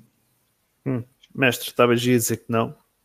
Não, para ter o David Luiz no meio campo, acho que podemos ficar com o Chaka. Acho que não não é por aí, em termos de erros defensivos, é ela por ela. Uh, agora, em relação ao holding, eu acho que o holding, em termos de no duelo no 1 para 1, é mais forte do que, o, do que o David Luiz, falha menos. O David Luiz, nestes dois jogos, foi comido bastantes vezes. Uh, pá, tem características interessantes, muito forte no jogo aéreo. Uh, tem o passo longo, como, como o Matheus estava a falar, mas depois tem alguns erros, como, tal como o Chaka e acho que o Holding tem mostrado que era, é, um, é um gajo que está muito atento, muito concentrado no jogo, raramente é batido. Uh, e se tiver, se mostrar aquilo como o Matheus estava a dizer que mostrou na época passada, vamos ver em condições é que ele chega. Acho que tem tudo para, para ser titular. Junto Sim. com o Socrates, ou até o Socrates sair e o David Luiz. O Socrates teve um, teve um, um erro agora neste jogo, o gajo não, não sabe, até pode o David Luiz ficar e vir o Holding, ou mas acho que o Holding, se mostrar aquilo que mostrou na época passada, tem tudo para ser titular. Sim, se for o holding da primeira metade da temporada passada, é claramente titular nesta equipe. Isso aí, acho que não há dúvidas. Um, já que falámos do, do primeiro gol do Tottenham, uh, António, mas olhando para o gol em si, de quem é a culpa? Uh, Socrates, que vai um, saltar com o Chaka à bola, David Luiz, que não faz a, a falta, uh, que pode parar o lance, ou do Leno, um, que não faz uma defesa incompleta, que se calhar fica um bocado mal na figura também. O Leno está um bocado mal na figura. O David Luiz, não. David Luiz, de certeza que não. David Luiz foi deixado sozinho pelo Sócrates que desequilibrou a defesa toda. A culpa, eventualmente, a ser culpa, culpa menor, porque acontece, e nunca devia dar gol. A primeira culpa menor é do Chaka que perde a cabeça, o lance de cabeça, mas, como volto a dizer, é um lance a meio campo. Perder um lance de cabeça a meio campo não, não deve dar aquilo que deu. A maior culpa, 99% da culpa, é do Sócrates. E estavas aí a, a, a dizer-se, quando o holding vier, eu acho que a sair alguém tem que ser o Sócrates o David Luiz com o Burnley, eu fui ver o jogo ao estádio fez um jogo muito certo. O Liverpool foi o que se viu, né? Ah, o Sócrates também tem culpa num dos gols de Liverpool e agora com o Tottenham, o David Luiz fez uma exibição. Não, não, vi nada de especial. Nós sofremos dois golos. Um foi uma paragem de servo do Chaka e o outro, eu acho que ele não tem culpa nenhuma. Ficou deixado sozinho. Um, portanto, eu acho que um, a sair teria que ser o Socrates e eventualmente jogar com três centrais. Agora, também digo, o David Luiz, segundo consta, né, segundo o, coisa, o, o consta, e vocês também estavam a falar disso, é que o Emery gosta de ter altura no meio campo. O David Luiz pode dar essa altura no meio campo. Supostamente, ele ou nunca viu o Kanta ou o Makelele jogar, mas supostamente dizem que ele não simpatiza muito com o Torreira porque preferia o Nzonzi, que é um gajo com 1,90m, uh, o Stefan Nzonzi. Um, e porque ele gosta de ter aquele, aquele homem corpulento no meio campo, se calhar é por isso que ele lá mantém o Chaka. E isso, o David Luiz subir para o meio campo, resolve-lhe esse problema. Se é assim que ele quer jogar, resolve-lhe esse problema. Um, mas não, em relação ao golo, acho que o, o, o Len está um bocadinho mal batido, porque defendeu a bola ali para a frente, mas 99% da culpa do golo é de Sócrates. Não sei o que é que lhe passou pela cabeça um, para ir disputar aquele lance e desequilibrou a defesa toda. André, 99% da culpa do gol é de Socrates? É um pouco todos, mas sim foi o Socrates é que criou o desequilíbrio para, para o Tottenham marcar. Claro que se pode atribuir a culpa, mas depois acho que os outros também, o resto do processo defensivo, apesar de pronto, que o David Luiz contra o Son nunca ia ser fácil em qualquer circunstância, e depois o Leno também acaba por ficar um bocadinho mal na fotografia, mas acho que o Socrates é que acabou por, por criar todo o desequilíbrio para, para a equipa do Tottenham. Hum, Mateus. Oi? Sim, concordo. É que eu tava no mute aqui. Eu acho que a falha foi, foi o, o, Sócrates falhou também. Hum, ok, muito bem. Um, Sendo-se comum, Sócrates é o culpado pelo gol do primeiro gol do. É, uh, a gente precisa falar do Leno também, né? Porra, no, regra zero do goleiro é, é nos palmar para dentro da área. E ele fez isso. Epá, eu, o Len fica mal na figura, ele não parece completamente esticado. E depois uh, a forma como ele deixa a bola, deixa ali à mercê de uma recarga rápida. Um... Tudo bem que ele salvou outras, acho que umas três sim, bolas. Sim, sim, sim, sim, Mas ele falhou no gol também. Ele, ele tem a parcela dele também. Sim, sim. É uma culpa coletiva ali. Mais de Socrates, mas uh, ali falha de, um, de toda a gente. Um, vamos, falamos da defesa, vamos falar agora se, se calhar um bocadinho mais do ataque. Um, e, e, já agora deixem dizer ao pessoal que está a ver, não deixem de subscrever o canal. Estamos quase nos 300, por favor. Vamos lá subscrever o canal. Um, está aqui, agora estava aqui a ler uma pergunta do Felipe Maracajá. Falando do ataque, Pepe mostra qualidade. Uh, hoje, uh, hoje, não, ontem foi mais um jogo que mostrou qualidade, uh, mas acham que ele ainda tem muito trabalho pela frente, mestre, que ele ainda tem muito trabalho pela frente no que toca à, finalização. Ele, pelo menos a mim, deixa-me um bocado de cabelos em pé. É uma, para mim é uma máquina, pá. acho que é, acho que vai ser daqueles jogadores que tu ligas a televisão para ver o para ver, mesmo se sejas adepto dos outros clubes, acho que ligas a, ligas a televisão para ver o PP jogar. Pá. Mesmo o meu pai, está sempre a mandar vir com, com o Arsenal, é um eterno crítico. Pá, quando vi, o Pe- quando, quando vi o PP, que não conhecia, não, não sabia quem era, quando vi o PP ali um bocadinho, opá, ele ficou, ficou siderado com ele, falta-lhe aquele end product, vai ter, opá, vai marcar o seu gol, quando marcar o primeiro gol os outros vão surgir mais facilmente. Agora que ele no um para um, opá, acho que poucos jogadores na Premier League vão conseguir fazer aquilo que ele vai conseguir fazer aos adversários. Hum. Vai ser o ponto de foco desta época e pode se começar a marcar gols, acho que pode ser um dos grandes jogadores da, desta época da Premier League. Ah, António, é um jogador que vai arrebentar no Arsenal, ah, mas está-lhe a faltar o gol, como diz o André Mestre. Sim, faltam-lhe timings de remate, etc. A Liga Francesa não é igual à inglesa, mas é um craque. É um craque. Primeira vez que eu o vi jogar, não engana. Não engana. Nem sequer foi em Liverpool, foi aqueles 45 minutos que o Burnley já fez uma assistência. Atenção, ele já, foi ele que faz a assistência para o, para o Lacazette, para o primeiro gol. Acho que ele deu uma assistência no Liverpool também, não? Ele também fez uma assistência no gol para o Liverpool. Acho que ele tem duas assistências já. Já Sim. tem duas? Ah, Sim. ok. Portanto, e eu acho que é um jogador que vai fazer eh, dois dígitos, double digits em assistências e golos este ano. Não me parece. Eh, Vai fazer mais de 10 ou mais golos e 10 ou mais assistências. E acho que este ano o Lacazette vai passar dos 20 golos e o Aubameyang passa sempre, provavelmente até passa dos 30. Portanto, acho que naquele trio de ataque, como o futuro eh, treinador do Arsenal disse, o Mourinho, eu agora estou-me a meter contigo, Ricardo.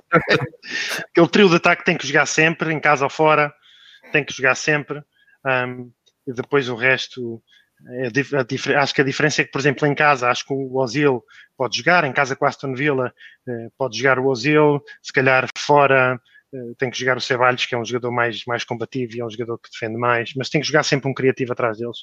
Pá, e o Pep não engana, não engana. Tem lá dois lances, dois ou três lances no Liverpool contra defesas que estão habituados a jogar juntos há dois, três anos e que são defesas considerados os melhores do mundo, que ele basicamente troca-lhe os olhos. Há lá um contra o Van Dijk, que ele dá dois passos atrás para receber a bola e depois passa por ele, parecia manteiga. Mas pronto, o produto final ainda é preciso esperar mais um bocadinho.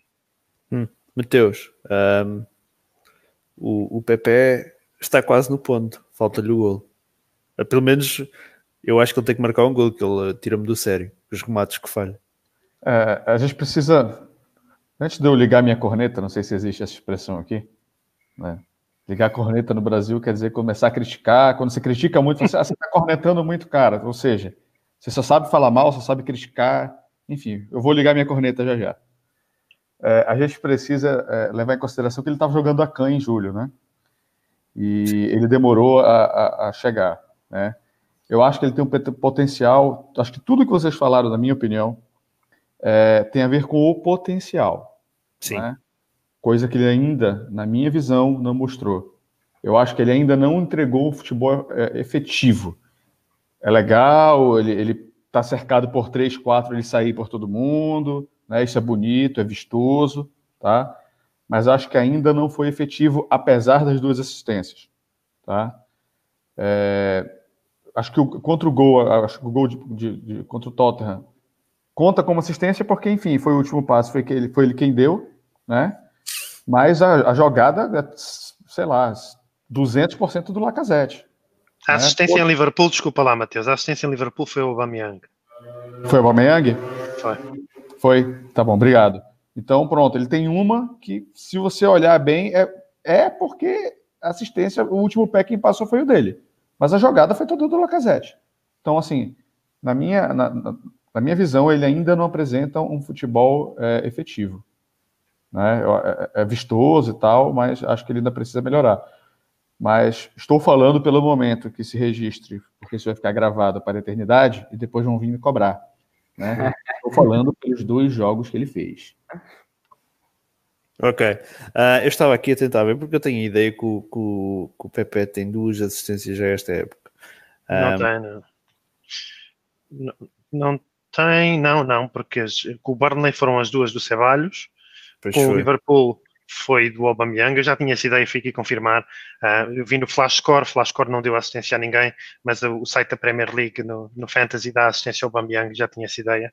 E pronto, ele fez a assistência. Eu por acaso não concordo muito com o Mateus. É verdade que o Lacazette depois domina muito bem a bola e consegue, de uma forma excelente, tirar um gajo da frente e remata muito bem. Mas o Pep também o viu bem entrar em corrida. O Pep teve, acho que teve ali um bocado de olho para o negócio, viu-o entrar em corrida e amortece ali bem a bola para ele. Um, não foi necessariamente aquele passo que tu fazes a meio campo e depois o outro passa por cinco jogadores e faz gol. Um, acho que foi uma boa assistência do Pep, mas sim, mas ele tem muito para, para mostrar ainda. Uhum.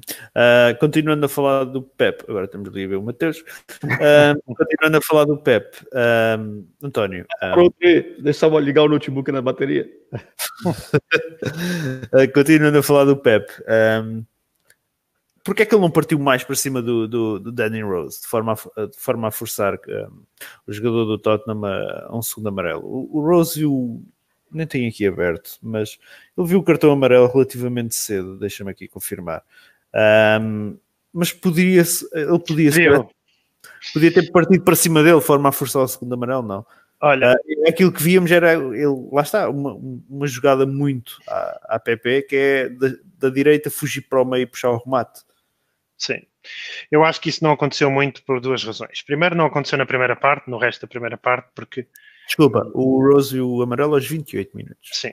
E no, nos outros 15 minutos, 17 minutos da primeira parte, a primeira parte toda, para dizer a verdade, um, os três da frente não, não, não, não foram municiados como deve ser, porque não tínhamos um criativo. E depois, e eu estou sempre a criticar o Pochettino, porque ele nunca ganhou nada na vida, portanto, um gajo não vai dizer bem, né?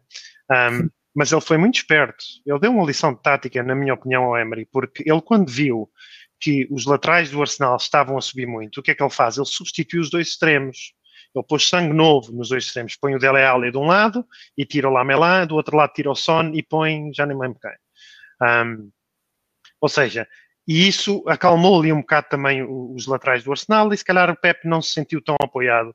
Um, e, e, e, talvez por isso não tenha ido para cima do Rose. O Rose também é um jogador experiente, um, mas talvez tenha sido por causa disso. Eu acho que taticamente o Emery levou um banho ontem, mesmo na segunda parte. Hum.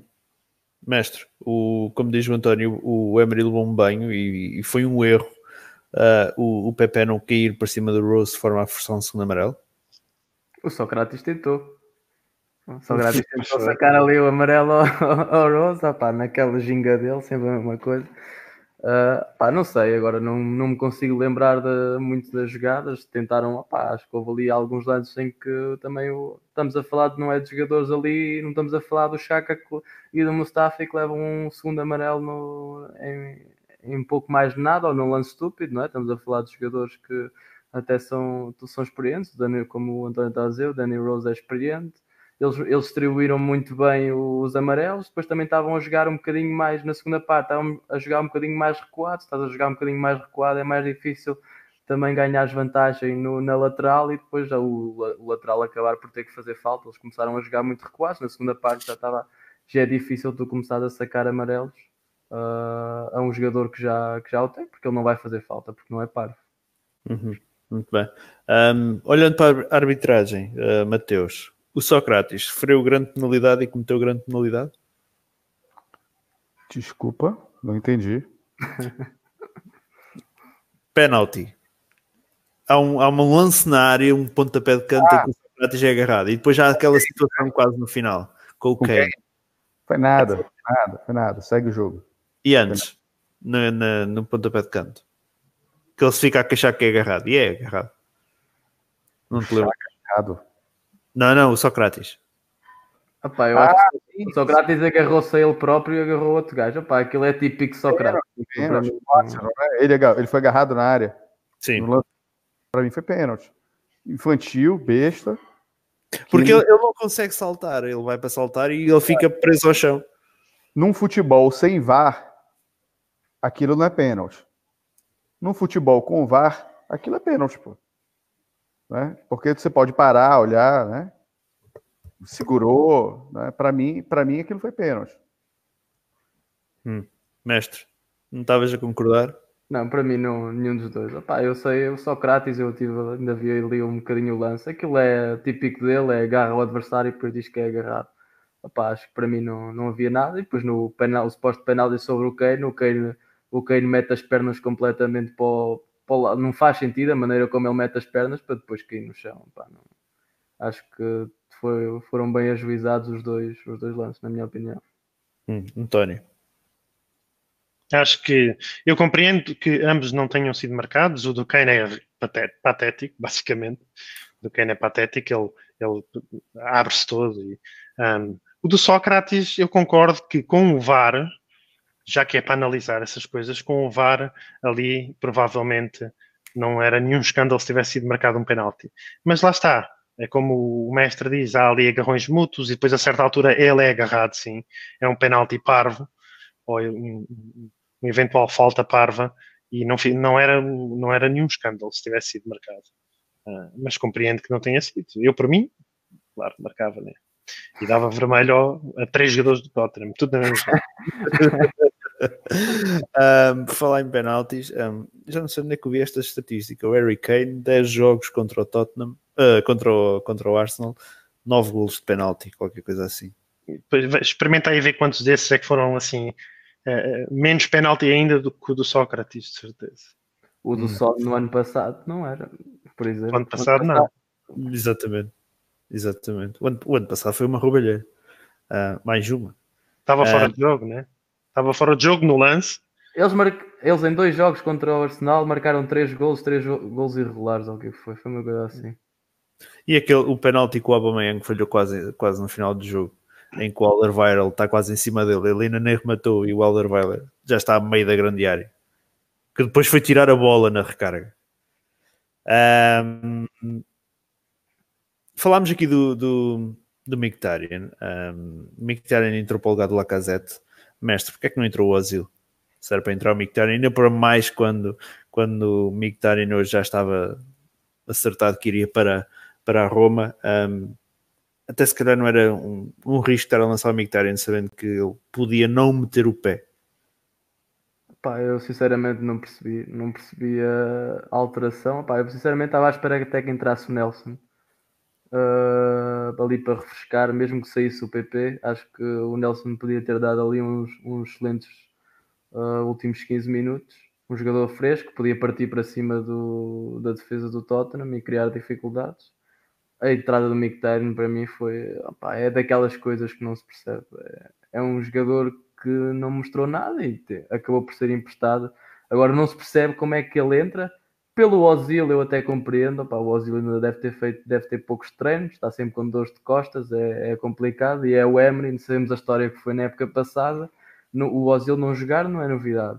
Agora meter o Mkhitaryan ao invés do, do Nelson ou do Willock ou os jogadores que têm até entrado nos últimos jogos, aí é que não, me, não faz sentido nenhum. E depois, no, no, quando no dia a seguir, ou passado umas horas, ele está num avião para ir para a Itália, ainda menos ainda menos se compreende. Acho que é uma. Nunca vamos compreender e acho que nem o Emery sabe porque é que o pôs dentro de campo.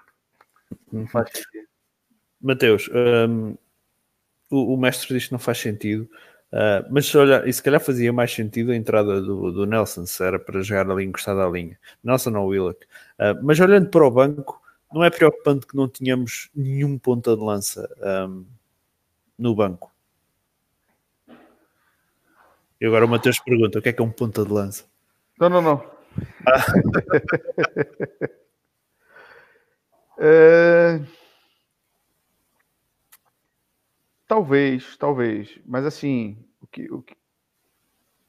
Acho muitos, muitas pessoas eh, se perguntaram hoje era, foi o seguinte: como é que você coloca um jogador em campo que você sabe que vai sair? Sim. É eu vou ser sincero que eu teria colocado qualquer um. É, nosso papel é muito fácil, né? Falar depois que tudo aconteceu é muito, muito mais simples do que na hora do jogo, né? Mas ainda assim, o histórico do Mkhitaryan tem sido ruim. Né? Ele não tem feito bons jogos, ele tem errado bolas fáceis. Cara, eu, eu, eu tenho uma sensação de que se a gente tivesse colocado o Nelson, até o Ozil, a gente teria ganho esse jogo. Porque a sensação que ficou é que a gente jogou com 10 quando ele entrou. Ele recebeu umas bolas assim na, na, na, na ponta esquerda, sozinho, assim, que ele errava o fundamento, o matar a bola. Né? Ele matava a bola errado. Né? Então acho que ele atrapalhou muito, assim, ele, ele tirou muito a velocidade do nosso ataque. Eu acho que não. Eu acho que o Emer errou ali. É, vou, vou, até levar em consideração que vamos supor que o Mictarian fosse o plano C da Roma. E aí ela viu ontem à noite que o A não ia dar certo, o B também não, e resolveram ligar hoje para o Astro. Vou até levar em consideração isso, que eu acho improvável. Eu acho que ele já sabia. Tá? É, futebolisticamente falando, eu acho que o Emer errou. Ele não, não seria a melhor opção ali. Hum. Um, António, o, o, Cássio pergunta aqui: será o Smith Rowe quem assumirá o lugar do Mictarian? Hum, é o Nelson. Acho Também que vai acho. ser o Nelson. Acho que vai ser o Nelson e eu acho um bocadinho preocupante nós não termos um ponto de lança no banco, não para entrar contra o Tottenham quando está 2 a 0 ou 2-2, desculpa, mas para fazer a Liga Europa, quem é que vai fazer a Liga Europa a número 9? Tínhamos, tínhamos o Nketiah, que foi emprestado. Já o ano passado foi o Nketiah que assumiu com a lesão do Welbeck. Uh, vai jogar o Smith Rowe, vai jogar o Nelson, provavelmente há de jogar um bocadinho de Oba, um bocadinho de Lacazette de vez em quando. Vai jogar o Ozil, né? que é aí que ele vai ganhar minutos, presumo eu. Um, mas aquele número 9, quer dizer, não... O que eu faço é o seguinte, imagina, esperemos que não, Lacazette ou Aubameyang, um deles se lesiona. Pronto, lesiona-se o Lacazette. Quem é que substitui o Oba quando ele estiver quando ele tiver cansado? Ele não vai jogar 90 minutos todos os jogos, com Liga Europa, com Taça da Liga, com Taça da Inglaterra, com Premier League. Não, o, o Oba e o Laca são os dois número 9 que nós temos. E eles cabem os dois no, no sistema, um encostado à esquerda, porque o Aubameyang tem essas características. Mas se lesionar o Lacazette, joga o Aubameyang a 9 para, a Premier League. E eu duvido muito que até o Natal qualquer um dos dois tenha muitos minutos na Liga Europa. Duvido muito. Talvez agora no primeiro jogo. Talvez agora no primeiro jogo jogue um, mesmo assim não devem jogar os dois. Talvez ele jogue na frente com o Ozil, um, Pepe e Lacazette, por exemplo, ou, ou neste caso Lacazette está meio tocado, joga com, com o Aubameyang, mas a partir do momento, se a gente for ganhar a Alemanha então, ele a partir daí vai jogar com os miúdos só. A partir daí é um jogo mais complicado, não é? Uh, Sim, o ano passado chegou e sobrou os miúdos para, para ganhar a, o grupo. Este ano é igual. Acho. Mestre, numa situação de lesão de um dos jogadores, quem é que vai entrar para, para a ponta de lança? Pá, acho que é como eu estava a dizer, nós ao fim e ao cabo temos dois pontas de lança, é o Amayang e o Lacazette.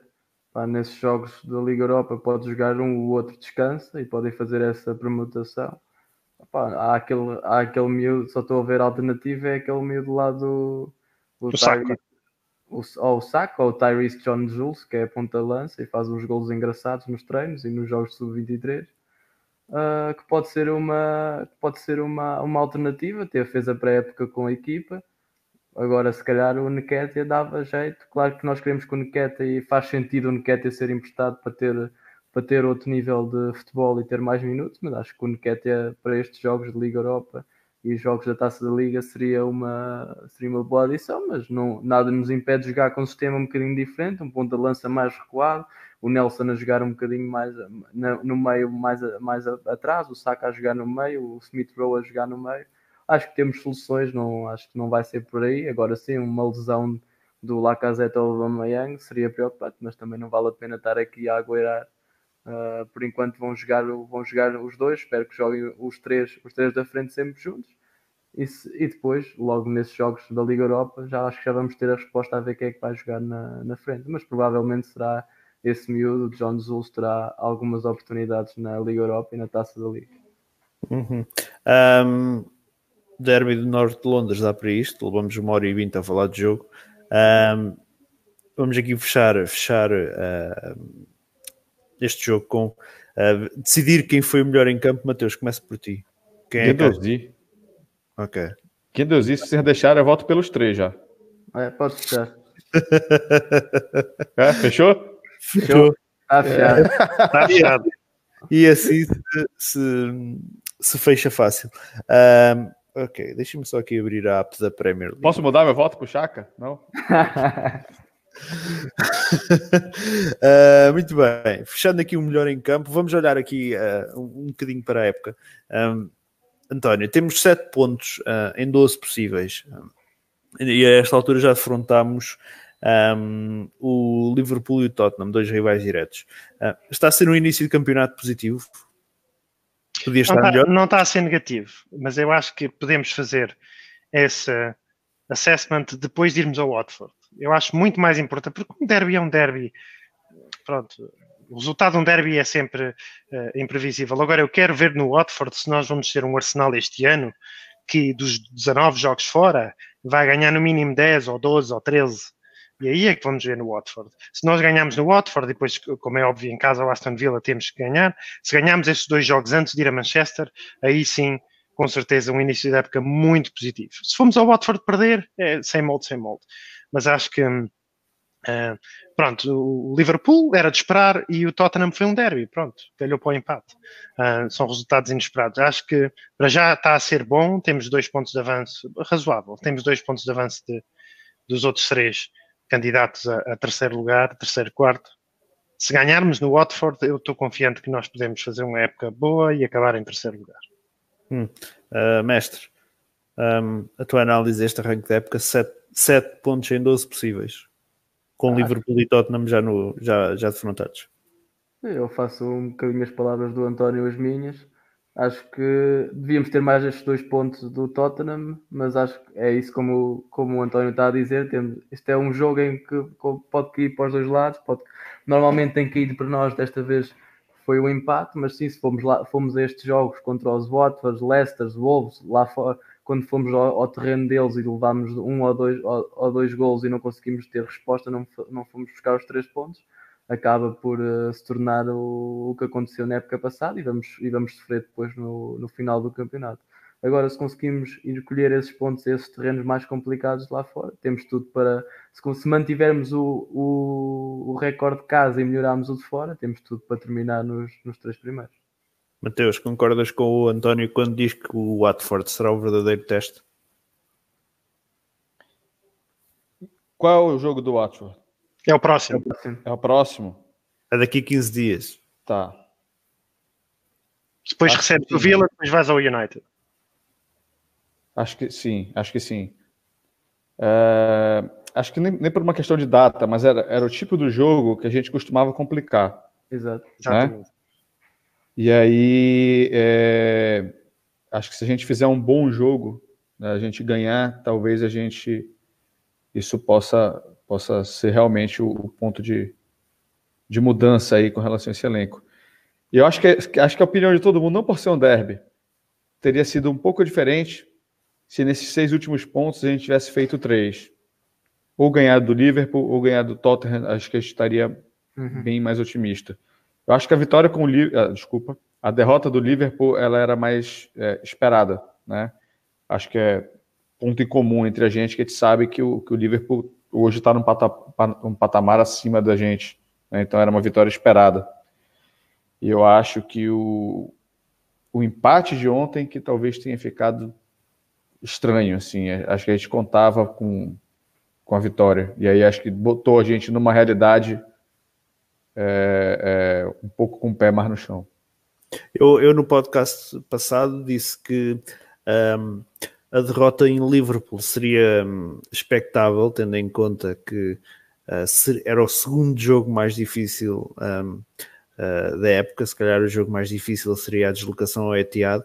Mas eu fui ver e, e os nossos resultados e desempenhos no Etihad ainda são melhores do que costuma ser em Anfield. Portanto, a derrota em, a derrota em Anfield acaba por ser, costuma ser o nosso jogo mais difícil uh, da época, por isso não.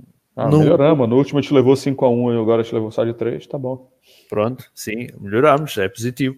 Uh, mas lá está, costuma ser, costuma ser um, o mais complicado para nós, costuma ser Anfield e não, não, não tanto, não tanto, é menos o Etihad que, que, que Anfield. Uh, Eu acho que nós, nós damos uma importância enorme aos Anfields, aos Etihads, mas a verdade é que o Palace, o Watford, o Leicester, o Wolves, um, sei lá, West Ham, todos esses valem 3 pontos fora.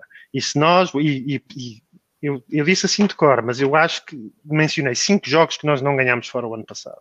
Ah, eu nem sequer pensei nisso, nem sequer pensei nisso, mas muito provável mencionei West, 15 West pontos. Ham, West Ham Palace, de certeza. O West Ham e o Palace perdemos. O, o Wolves também não ganhámos. Perdemos lá 3 Não. a 0, ok. Portanto, sim, o Watford já não me lembro, mas não interessa. O Watford, o Watford ganhámos 1-0, foi o único jogo fora que não sofremos golo o ano passado. O resto, todos os jogos fora sofremos golos. Foi o jogo que jogámos contra 10, não foi? Ah, já não me lembro. Foi. foi, foi. O Deeney foi expulso. Jogámos contra 10 e mesmo assim, sim, e mesmo assim, Ah, foi a cotovelada ao Torreira. sim. Uhum. De qualquer das formas, esses 15 pontos e, e juntamos a isso mais 4 ou 5 jogos, esses 20, 25 pontos são mu- muito mais importantes do que o Liverpool e, val- e valem, ir ao Watford vale os mesmos pontos que ir ao Liverpool. Neste momento, eles- Falhamos a Champions por causa disso. Exato. E se conseguimos eh, eh, ganhar no Watford, já não é só, ah, fomos ganhar ao Newcastle, mas foi só um jogo. Já são três jogos fora, duas vitórias. Já mostra outro, outro andamento. Hum. Apesar de ser cedo. Eu acho que bem. essas preocupações de ir a Anfield, ir a, ir a Manchester, é, é, acho que a preocupação de quem está pensando em título. Eu concordo com o Antônio. A gente não está pensando em título. Quando a gente está pensando em vaga para a Champions League, está olhando para Watford, está tá olhando para Leicester, está olhando para West Ham. Né? São, são esses jogos, né? o o West Brom, são esses, esses jogos que são chatos, que fazem perder ponto, e eu concordo com ele. Três pontos contra o West Brom é três pontos contra o, contra o City. Hum. Minha preocupação não é ir a Anfield, nem, nem a Watford, nem nada disso. Minha preocupação é ir a Guimarães, que já me disseram que vamos levar porrada uh, e que vamos ter que fazer estadia no, nos hospitais lá da CUF. Por isso, a minha preocupação é mesmo ir a Guimarães. Uma porrada física na, gente ou contra o Arsenal? Não, não, porrada física contra a gente. Aquilo é gente doida. Uh, mas pronto, mais, mais para a frente depois falaremos disso. O pessoal de Guimarães. Uh... É sério ou brincadeira? É sério? Estou a dizer que é sério. Um pequeno parênteses. Um, Mateus, tu estás cá em Portugal, sabes que existem três clubes que dominam: Benfica, Porto e Sporting. São aqueles Sim. que dominam a imprensa, têm mais adeptos, tudo isso. Em Guimarães, o pessoal é só Guimarães. Tipo, o Pedro Filipe referiu uh, numa conversa que o Benfica abriu lá uma casa do Benfica em Guimarães, espetaram o fogo três vezes à casa e tiveram que fechar. O pessoal lá é meio, é meio maluco. Uh, mas pronto, uh, epa, já estou a dizer para aqui. Depois eu mostro um vídeo para vocês. Lá na minha terra, lá em Belém, tem dois times, chama-se Remy e Paysandu. Ele joga a terceira divisão do campeonato. E eles disputaram no último domingo uma vaga, os dois, para as para o mata-mata, não sei como chama aqui. É, eliminatória. Isso, para eliminatória para quem ia para a segunda divisão. Depois Mas eu mando lá no. O pessoal aqui mando... mata pelo Scolari. Isso, eu vou mandar. Ah, o Scolari falava mata-mata aqui? É. então vocês sabem o que é mata-mata. Vou mandar o vídeo de que aconteceu na cidade é, durante esse jogo. Que foi, o, o, clássico lá chama-se Repá, né? Que foi o Repá do século, né? E aí me disse se vai ser mais ou menos parecido com o Guimarães. Se for menos que isso, eu já estou acostumado. é, opa, é assim. Os adeptos do Arsenal poderão passar um bocado mal em Guimarães. Se eles veem adeptos do Arsenal a falar em português, não vai ser bom de se assistir. Bom, eu mas... falo brasileiro, então posso. não vai ser bom de se assistir, mas pronto, um gajo lá está, como, como se diz, um gajo tem que morrer em alguma altura, portanto, também não é por aí. um, para fechar o podcast, epá, eu, este podcast eu tinha aqui preparado, está extremamente louco. Tinha aqui na Liga Europa para falar, Carabao Cup, Montreal, El Nen. Tem que dormir e estou a ficar sem bateria, por isso. Epá, tinha aqui N coisas para falar, que vão ficar para a semana, que não há jogos. Fica isto tudo para a semana. Para fechar, uh, mestre, United e Chelsea voltaram a perder pontos. Um, é sinal que este ano o top 4 não pode, não pode, não pode escapar. E, e para além disto, um, se estes dois clubes continuam nesta forma, se calhar arriscam-se mesmo a falhar, pelo menos algum deles, as competições europeias. Tão dramático não, não acredito, mas acho que olhando para o plantel do United, olhando para o plantel do Chelsea, olhando para o nosso plantel e agora comparando com o Tottenham que apresenta menos fulgor que na época passada, eu acho que não conseguirmos chegar à Champions, acho que é mesmo um tiro no pé e é, e é o bye-bye para o Emery porque temos mais condições suficientes para, para conseguir levar de vencida porque somos superiores a estas equipas, somos superiores às outras equipas como que nós falámos e que se falou aí do West Ham, do Palace, e basta melhorarmos o nós, não precisamos melhorar o recorde fora, é só melhorar o recorde fora de casa, fazer mais alguns pontinhos. Temos melhor equipa, temos mais gols dentro da equipa, supostamente temos uma melhor defesa. Pá, acho que temos as condições todas e falhar este ano acho que é, era muito crítico para o investimento que houve e para, e para os adeptos. Hum. Um, António, um, é um crime se falharmos o top 4 esta temporada? Acho que é, é, é mau. Bastante mau porque o Chelsea não contratou ninguém, o United continua com imensas lacunas no plantel, gastou muito dinheiro, mas quer dizer, não, não resolveu muito. Um, portanto, sim, acho que é um crime. Um, e acho que temos tudo até para acabar no top 3. Volto a dizer, acho que os jogadores principais do Tottenham, muitos deles são descontentes e acho que o Tottenham não vai ter uma época sequer parecida com a do ano passado e que nós temos tudo para acabar em terceiro lugar e espero eu ganhar um troféu, seja ele qual for. Taça da Liga, da Inglesa ou Liga Europa, não, não me interessa, mas gostava de voltar a ganhar um troféu. Né? Hum, muito bem, Mateus, para fecharmos o podcast, um, este ano é é garantido quase, podemos dizer assim, que vamos acabar o top 4, tendo em conta um, o estado de Manchester United e Chelsea? Acho que garantido não. Garantido, eu pá, disse garantido, mas não era o termo que eu queria Sim, usar. não, não, eu entendi. É, é porque assim, na minha visão, a gente está uma, duas lesões para se igualar a, a, Chelsea United.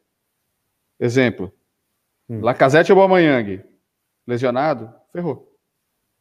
Ferrou os dois ao mesmo tempo, assim, a gente, tá a gente vai para o nível de Chelsea United, né? Mas eu vejo que a gente está numa, numa situação muito melhor do que, os, do que os últimos três anos, por exemplo. Eu acho que se não acontecer nada nesse, nessas condições, acho que a gente briga ali pelo terceiro lugar com o Tottenham. É a hum. sensação que eu tenho. Hum, muito bem. Vamos então fechar o podcast. Uh, uma hora e meia de podcast já vai longo, já é tarde aqui em Portugal. Um, agradecer ao André, ao António e ao Mateus um, pela, pela presença. Uh, e já sabem, não deixem de subscrever o vídeo, o vídeo, o canal. Um, para, para, para ficar a par de todas as novidades. Não deixem de subscrever o nosso Patreon também para terem um, acesso a conteúdos exclusivos e receberem brindes oficiais do Arsenal. O link está aí na, na, na, descrição e lá está. Não deixem de fazer like neste vídeo uh, para chegar a mais gente. Agradecer então aos três e regressamos para a semana com Liga Europa, Carabao Cup. O que é que eu tenho mais aqui? Ponto? O fecho do mercado que fechou hoje no resto da Europa, com Mictarian a sair, Monreal a sair, El Neni a sair.